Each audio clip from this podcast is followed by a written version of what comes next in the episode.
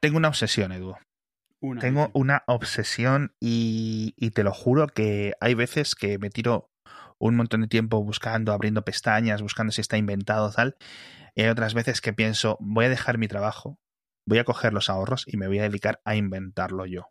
Una de las cosas, eh, hay dos conceptos, ahora voy al que te quiero explicar, pero uno de los mis grandes retos, de mis grandes eh, objetivos en la vida, es que haya el concepto de lavadora, secadora, planchadora, colocadora. Es decir, que te haga todo el ciclo de la ropa. Lo único que no te puede hacer por ti es vestirte. Eso, eso se ha ido complicando a medida que la Sí. conceptos. Sí, es complicadísimo. Eso es lo típico que en los 80 yo creo que hubo mucha gente diciendo, bueno, esto estamos a punto. O sea, una vez que se inventan los brazos mecánicos, ya está. Decís, ya está, ya está solucionado. Y sucesiones, y sucesivas generaciones de científicos se han ido dando cuenta que es un problema complicadísimo Sí. Esto doblar es, la ropa. es un tema de topología bastante avanzado, sí. Mm, Entonces es posible que tengamos Skynet dominándonos y no sea capaz de doblar unas, unas bragas. Y vayamos con las camisas arrugadas y, y mal Pero dobladas, bueno, sí. Dentro de conceptos realistas que sí que me gustaría que existieran y que creo que deberían de existir, son las trituradoras, y abajo, ojo a los adjetivos, domésticas de cartón. Me explico. Hay trituradoras de cartón industriales, obviamente. Tú coges un montón de cartones en una fábrica, los desechas, no los puedes tener por ahí porque se te incendian, porque son un peligro, porque estorban, porque lo que sea. Y tienes tu trituradora, que lo que hace es, no hace serrín, pero sí los hace como añicos, ¿vale? Como parecido a pellets, en cierto sentido, pero del cartón. Hace Que, minicortes. que- que, paréntesis rápido, por primera vez hace dos semanas me llegó un paquete de Amazon que en vez de estar relleno de estos hinchables o de papel hecho pelotita, venía con cartones de Amazon eh, pasados por una trituradora, claramente, porque se veían partes del cartón con el pe- la pegatina de Amazon triturados. Curioso, o sea, se, alcanzaba a distinguir. Y lo habían usado para, para, para acolchar, para amortiguar. Curioso. Nunca lo había Ahora, visto. habla- ahora hablaremos de las entregas. Obviamente hay trituradoras domésticas o trituradoras de oficina de papel. Sí. Pero el grosor que ellos permiten antes de que se eh, bloqueen, de que se estropeen, etcétera, es muy fino. Es decir, te puede llevar por Sí, delante. o sea, eh, algunas metes cinco o seis páginas y se pillan. Hay algunas que le puedes meter tarjetas de crédito, Sí. que están para eso, para destruir documentos, CDs, incluso en algunas ocasiones. Pero en general, pues no tienen la boca, por decirlo de alguna forma, ni suficientemente ancha, Ni suficiente. Ni el, ni es- exacto, ni la suficiente potencia como para, para eso. Entonces, lo que mi idea, ¿vale? Y es un llamamiento tanto a los oyentes como a los oyentes inventores o a los oyentes que sepan que, que esto pueda existir. Eh, algo de un tamaño de un cubo de basura doméstico, algo más grande, con pilas, batería, enchufe, que por de la parte de arriba tenga esta boca trituradora. Yo le tiro una caja de cartón, la puedo deshacer, no me importaría tener que estar rompiéndola y dándosela de comer, por decirlo de alguna forma, o que eh, las cajas de las pizzas, por ejemplo, las doblo y que se las coma, a que haga ruido, tiene que hacer ruido, entiendo que tiene que hacer ruido, y que eso eh, me las deshaga y me queden así, pues como una bolsa debajo, obviamente, de plástico en la que se va llenando eso. Ya te digo, las hay industriales, las hay semi-industriales para compostaje, porque el cartón Sí, luego mucha gente lo utiliza para criar eh, insectos y gusanos y cosas así. Pero no hay nada que yo, digamos, pueda poner en mi cocina. Es decir, tener el orgánico, tener el normal, por decirlo así, el resto, tener el de envases, tener el de vidrio, tener y el de cartón. Porque el de cartón tiene ese problema que es que ocupa un montón. Pero lo que te iba a preguntar, o sea, el cartón ocupa porque ocupa. O sea, quiero Sí. decir, cartón doblado no, no ocupa mucho más. De hecho, creo que ocupa mucho menos que cartón triturado. A menos Volvemos de que, al episodio a, menos anterior de que en el que te recuerdo la cantidad de veces que compro en Amazon. No, no, no. Yo, En mi yo- casa hay muchísimo Sí, cartón sí, no, yo lo entiendo. siempre. Nosotros también, y yo lo que hago al final es lo que dices, lo desmontas la caja y metes una caja llena de otra y termina la caja pesando 7 kilos. Pero lo que me refiero es que la densidad de cartón que tienes en láminas de cartón sin cortar no es poca. Lo único, o sea, el, el- el- lo que podrías recuperar es el aire que hay dentro del cartón, el que hay en... Eh, Porque el eh, cartón es- son dos capas eh, con aire Sí. dentro. que yo creo que es mucho. Sí, pero al Es hacerlo decir- pellets, o sea, no podría ser solo pellets, tendría que ser además algo que lo comprimiese, porque si no, estás introduciendo más aire, no quitándoselo. No, cuando, eh, vamos a ver, tú ten en cuenta que si tú coges, por ejemplo, a ver, hay cosas que son mucho más fáciles, es decir, si pones tú dos láminas de cartón una encima de otra, pues va a ocupar sus dimensiones puras.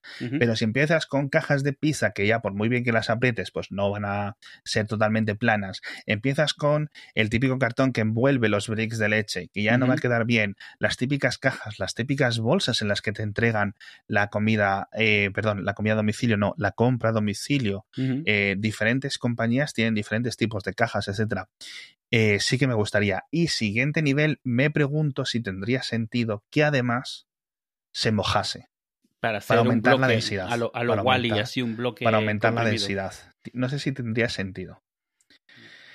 Eh, yo creo que eso molaría. Yo o sea, estaría yo dispuesto a gastar una pasta en no muchísimo dinero, pero sí un poco para que bajar el cartón para mí no sea algo en plan que tengo que llevar cartones debajo del hombro, cartones debajo del otro hombro, llamar al ascensor con el pie, ¿sabes lo que prefiero? Que voy incómodo hasta, hasta el sitio ese. Y yo creo que eh, simplemente pues coges la bolsita, pi, pi, pi, pi, pi, te acercas al, al contenedor del cartón y lo vacías ahí dentro, todo unificado en, en trocitos de un centímetro cúbico o de, de- de- de medio centímetro o de lo que sea. En bricks. No lo sé. No lo sé, de verdad. Esa es la. Es una obsesión, de verdad, que tengo. Y la siguiente pensamiento, con tantos envíos desde ya desde hace un montón de años, me pregunto si no tendrá sentido que volvamos un poco al concepto aquel de la, de la botella de cristal, del lechero, Mm, en el que eh, llega el lechero, te deja la leche y tú le devuelves los cascos, ¿no? Sí. ¿Cómo se decía eso? Se decían, en, en América se decían los cascos. Sí, el- en América siempre ha sido los cascos o en México retornable, botella retornable. Qué curioso, ¿no? El casco, ¿no? De, Sí, sí, sí. de la, de vidrio. Yo es, es gracioso, vivía, o sea, yo vivía en un sitio en el que habían cascos, o sea, y sin embargo, yo aprendí sobre los cascos de leche viendo la serie esta de dibujos de Marco, Marco de los Apeninos a los Andes, una de estas, uno de estos animes tempranos eh, en. Occidente, junto con Heidi, porque uno de los trabajos que tiene el niño es lavar botellas. Y decía, ¿qué tanto lava botellas? Y fue cuando descubrí que nosotros llevamos años, obviamente, dejando las botellas, las recogíamos, las cambiaban por otras, o lleva- las llevabas a la tienda, Sí. las dabas y, a- Y te daban y un yo no tenía ni de sí. eso de que algo está sucediendo en tu casa y nunca te has enterado porque no te interesa. Claro. Sí, Pues ese mismo concepto, en vez de las cajas desechables, el cartón se recicla muy bien, ¿vale? Mucho mejor que el plástico, mucho mejor que el Tetra Brick, mucho mejor que, bueno, el aluminio también se, iba a decir mejor que la lata, pero el aluminio también se recicla muy bien. Eh, que me corrija algún experto, por favor, que me diga un poco una escala y el de... vidrio también. Exacto, exacto. Pero eh, que por ejemplo Amazon con clientes ya un poco veteranos por decirlo de alguna forma tenga una especie de cajas grandes de plástico con una tapa o algo así no y que cada varios pedidos pues cuando venga un comprador yo se la devuelva. Y entonces tampoco les creo que les ocupen mucho en las furgonetas porque las ponen a pilar en columnas con lo cual les ocupa una esquinita ahí en una furgoneta que yo entiendo que es uno de sus eh, medidas de variable eh, que utilizan ellos para los envíos, ¿no? Pues cuánto pueden meter en una furgoneta, etcétera. Entonces, si tienen que andar con las devoluciones, etcétera, pues le- les ocupa menos y O pueden. Una de estas cajas de plástico, pero que se desmontan y se quedan planitas, a lo mejor. Entonces la Mm, vacías, la dejas. sí, pegada. Sí, yo creo que si son constantes porque se pueden apilar una encima de otra eh, sin ningún problema. Y Pues mira, eso, eso- para los envíos, tío. Eso es como las paelleras del sitio de arroz al que le compro aquí, que me deja las paellas aquí. Una vez se quedaron aquí dos años. Le vuelves a pedir paellas, le das las viejas, te quedas con las que te traen y no pagas las paellas. Pues lo mismo, literalmente lo mismo que cuando te traían los refrescos o la leche, pero digamos, pues eh, va a haber momentos en los que tengas cuatro o tres cajas de esas en tu casa, ¿no? Mm. Y, y, y en otro momento pues las devuelvas, tío. Sí. Yo creo que, y además creo que ahorraría cartón, teniendo en cuenta que además el cartón se recicla bien, pero bueno, aún así tiene un coste reciclar cartón y unas consideraciones tanto energéticas como de contaminación. No es gratis. Yo últimamente lo que estoy viendo y lo agradezco es que más veces una caja de cartón no me viene dentro de otra caja de cartón. De que lo que estás comprando viene en una caja de cartón y no te viene en otra, que lo único trabajo, o sea, que, que no está cumpliendo ninguna función excepto ser otra caja de cartón. Que es cierto que a lo mejor te viene protegiendo más o algo así, pero al final es cartón sobre cartón sobre cartón. Y Amazon te avisa que esto viene en el empaque original, no viene embalado, que está bien, me parece, me parece bien. Es lo mismo que decíamos el otro día, que, que nos dejasen agrupar pedidos y cosas así. Es como, a ver, ya, ya está establecido, ya pueden dar esas opciones de nuevo y no van a perder negocio, ni mucho menos. Sí, sí. En fin, pues nada, esas son las trituradoras de cartón. Yo creo que yo creo que tendría sentido. De nuevo, sé que existen, pero no sé si existe como, como, como yo considero que creo que tendría hueco en el mercado. Y, y, sinceramente, o sea, me dan ganas de decir, bueno, pues la pongo yo en el mercado, ¿no? Pensamiento emprendedor, hay mentalidad de tiburón, como dicen los, los gilipollas estos de, de gana dinero rápido en la bolsa. Sí, sé tu propio jefe. con, con, en Instagram y cosas así. Ay, amigo.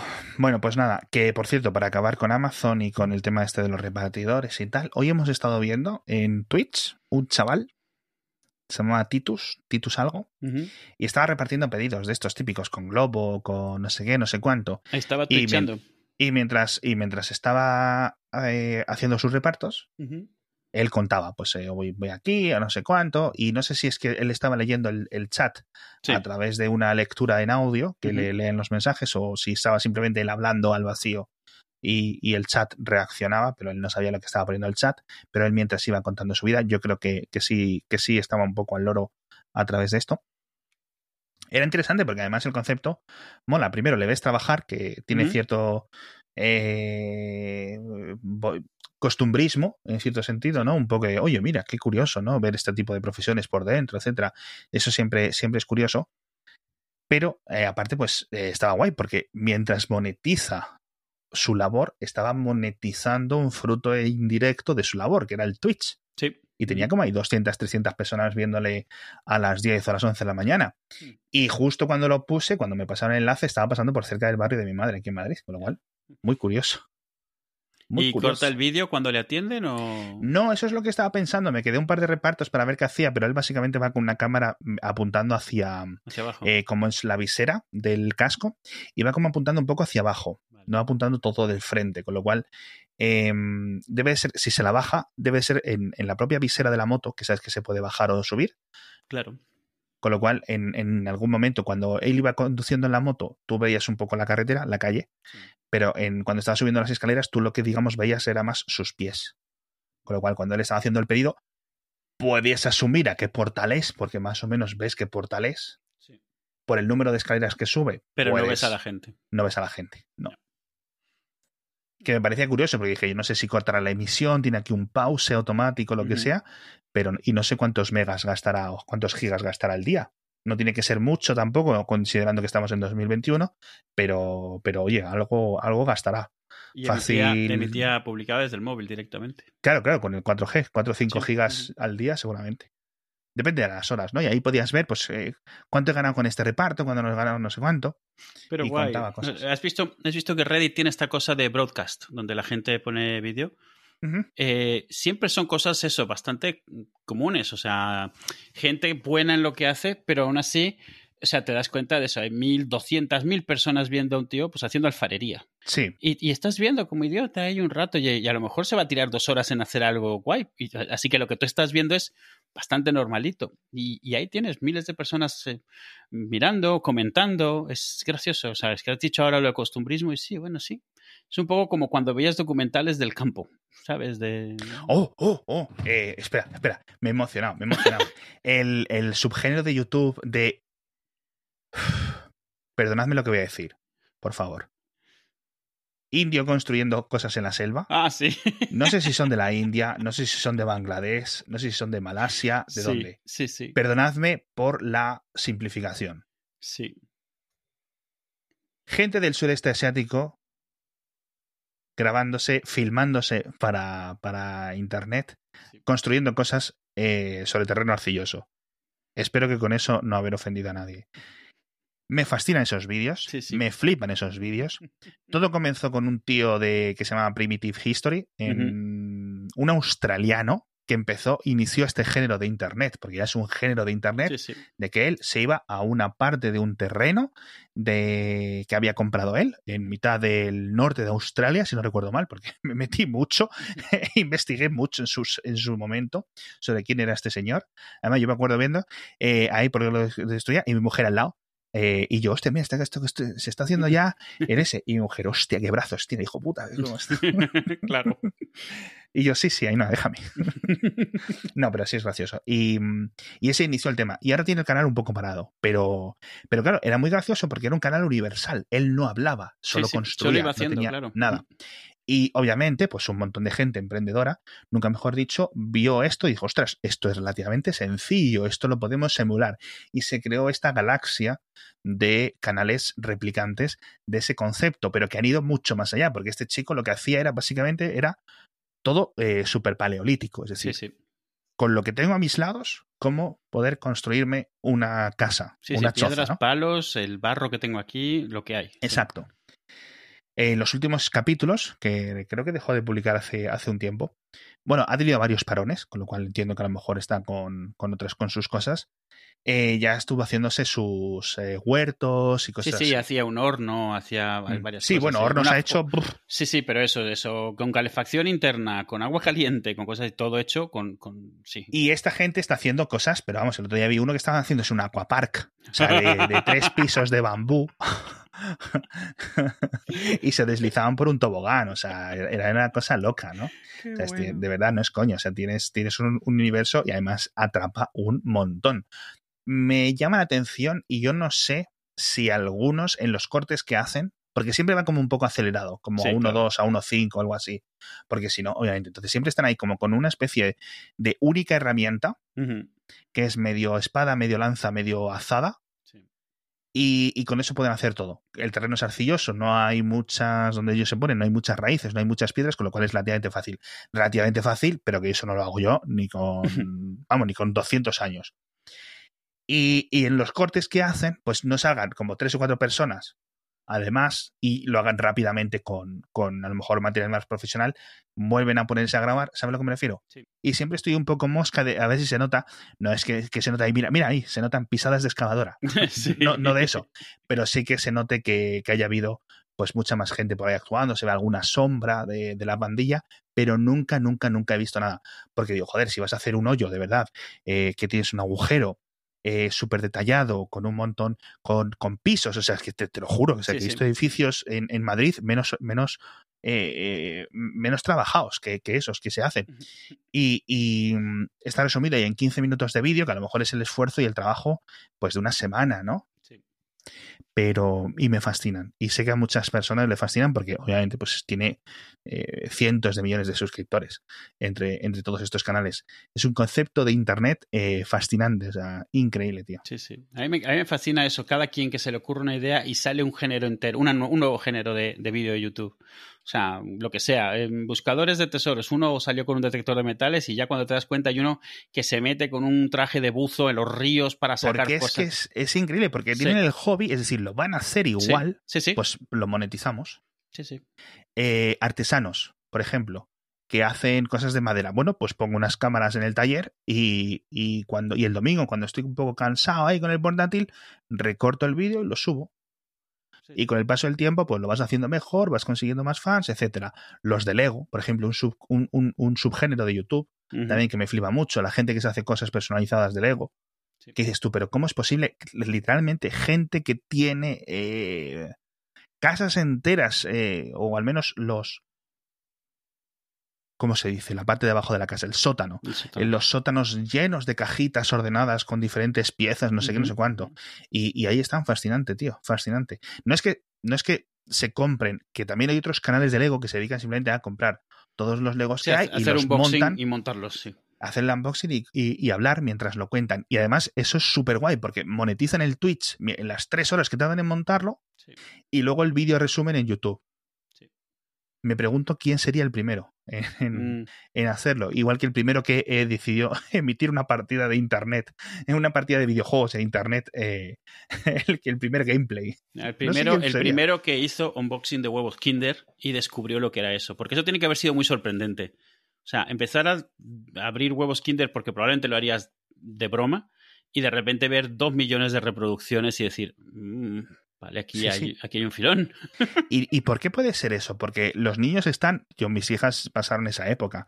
Pero Es- buena época. Lo leí alguna que- vez, es un proceso psicológico. O sea, los niños, la, la emoción de, de- de abrir de una sorpresa no se les desgasta.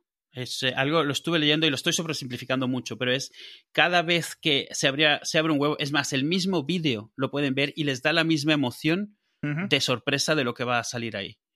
No es lo que salga, es el, el- proceso de ir hacia allí, porque no tienen totalmente desarrollado todavía un montón de esto de madurez emocional y de, de controlar sus propias sensaciones. Entonces, cada vez que parece, es por lo mismo que pueden ver la misma serie, el mismo episodio, la misma película cientos de veces y todas ellas les sorprende lo mismo o les llama igual, aunque sepan lo que va a pasar. No logran conectar, no, no les quema. O sea, llega un momento en el cual lo superan y pasan a otra cosa. Pasan al, yo qué sé, Baby Shark o lo que tú quieras. Sí. Pero durante Sí. un tiempo es cada vez que se abre un huevo Kinder están enganchados igual que la primera, aunque sea el mismo huevo. Pero es la expectativa de ver sí, qué sí, es lo que es va la a salir. sorpresa que va Bueno, a salir. eso, eso no es más que la ludificación, la adicción, el, el- la adicción al juego. Es decir, Sí, sí, lo, sí, lo sí, mismo es un por niño viendo Kinders que alguien dándole al botón de siguiente en por una supuesto, por tragaperras, ¿no? supuesto. Es la expectativa de qué va a pasar ahora. Pasará algo diferente esta vez. Interludio. ¿Cómo se dicen las tragaperras en México o en Venezuela o por ahí? Es que no hay en México, ¿eh? ¿Cómo que no hay? No hay. O sea, el concepto de tragaperras en bares. ¿Cómo se arruinan o- las familias en México si no es con las Hay tragaperras? muchas formas de arruinarse, tú no te preocupes. Pero lo que no hay, y es algo que llama mucho la atención cuando vienes aquí, es ver en un bar una máquina con las lucecitas, de- que está Y en claro. los casinos. Cuando vienes de allí, lo ves y está claro que es para chupar dinero, que no puede ser bueno, Sí, pero porque siempre sí, nunca sí. lo has visto como algo normal. Tampoco son comunes los casinos en México. Hay muy poquitos y están muy controlados. Es algo que está muy controlado el juego en, en México. Traga, ¿se puede? Estoy buscando en Google. ¿Tragamonedas? Sí, o sea, se conocen, pero más por, los, por el concepto que porque las haya. Se conoce porque en las pelis americanas salen. Eh, la Fiscalía General del Estado de México decomisó 60 máquinas traga- tragacomedas ilegales. La Suprema Corte Mexicana invalidó penas de la operación ilegal de máquinas tragamonedas. ¿Sabes tampoco que no hay? Eh, No sé, o sea, no hay máquinas de tabaco tampoco. O sea, todo el tabaco lo compras en mostrador, como si fuera un estanco. Bueno, no había cuando yo fui, eh, cuando yo estuve allí, a lo mejor ahora ya ha cambiado, pero no había máquinas de tabaco, excepto tal vez, yo que sé, en un bar, en el baño, donde están los condones, yo que sé, Wow. los, los condones y el, el cepillo de dientes. Efectivamente, y además de cigarrillos sueltos. Sí, eso es muy común. Estoy viendo, estoy, estoy, estoy viendo Mercado Libre, máquina de cigarros sueltos. Es literalmente como la de los condones, pero te cae un cigarro. Sí, es muy común. También es muy común comprar cigarros sueltos ahí en mostrador. Tiene, o sea, que te compras lo de lo de lo que necesitas para el antes y lo, y, y lo que necesitas para el después. Sí. Qué sociedad También más te suelen vender eh, enjuague bucal y desodorante. Qué heavy. O sea, el sotabaco, gracias, es un meme que no existe en México. No. ¡Wow! ¡Qué loco! Esas cosas que son tonterías que cuando vienes aquí te llaman tantísimo la Qué atención. culturas tan diferentes. Claro, claro, claro, claro. Es que es, no lo sé, no lo sé. Es lo típico que a lo mejor. ah, qué curioso, qué curioso. Pues con eso lo dejamos, porque es que ahora mismo no sé, no sé por dónde reaccionar. O sea, me, No, me claro. has dicho que. Además que- estás en el borde de un precipicio. O sea, es- este es lo típico que como empiezas a tirar, te tiras dos horas viendo cosas. y estás pensando si te lanzas o no te lanzas. Qué locura.